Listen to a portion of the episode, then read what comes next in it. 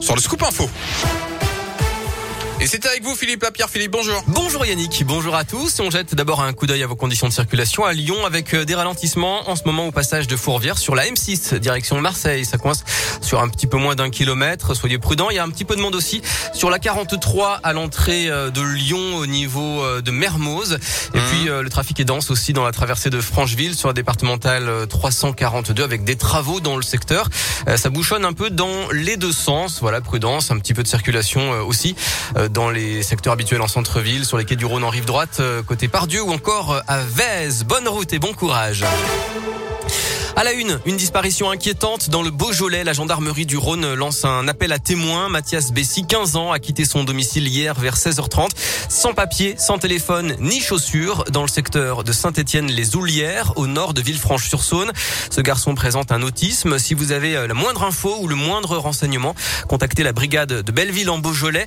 Le numéro euh, se trouve sur radioscoop.com et sur votre appli Radioscoop.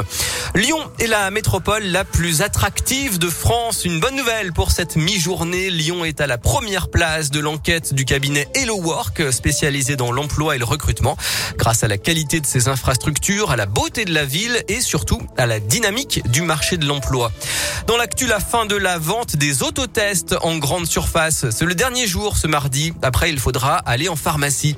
4 millions de Français risquent de perdre leur passe vaccinale aujourd'hui. Le délai entre le schéma initial et la dose de rappel est réduit de 7 à 4 mois seulement, sauf si vous avez eu le Covid depuis.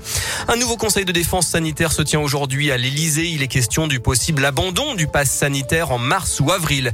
Et puis les discothèques dans les starting blocks, elles rouvrent demain après plus de deux mois de fermeture. Dans le reste de l'actualité, la suite du procès de Nordal Lelandais aux assises de l'Isère. Le verdict est attendu d'ici à vendredi. Il encourt la réclusion criminelle à perpétuité. Il est encore question ce mardi de son profil psychologique. Ce matin, ce matin un psychiatre a pointé du doigt le risque de récidive. J'invite toutes les femmes qui souffrent et ont souffert en silence à se libérer. Enfin, les mots ce matin de Fanny Agostini. L'animatrice annonce dans Mediapart avoir porté plainte contre Jean-Jacques Bourdin. Elle l'accuse d'agression sexuelle en 2013. Le présentateur vedette de RMC BFM TV nie les faits. La police et la chaîne ont ouvert des enquêtes. Les Jeux de Pékin, c'est l'heure de vérité pour Dorian Auterville. Le Lyonnais dispute la deuxième et dernière journée d'épreuve en bobsleigh à deux ce mardi avec son pilote Romain Heinrich. Pour l'instant, ils sont 13e avant les troisième et quatrième manches qui débutent à 13h15. Une douzième médaille pour l'équipe de France. Le relais homme en biathlon a terminé deuxième ce matin derrière la Norvège. Enfin, c'est l'événement attendu par tous les fans de foot. PSG Real Madrid ce soir à 21h, huitième de finale aller de la Ligue des Champions, duel entre Benzema et Mbappé. Merci beaucoup.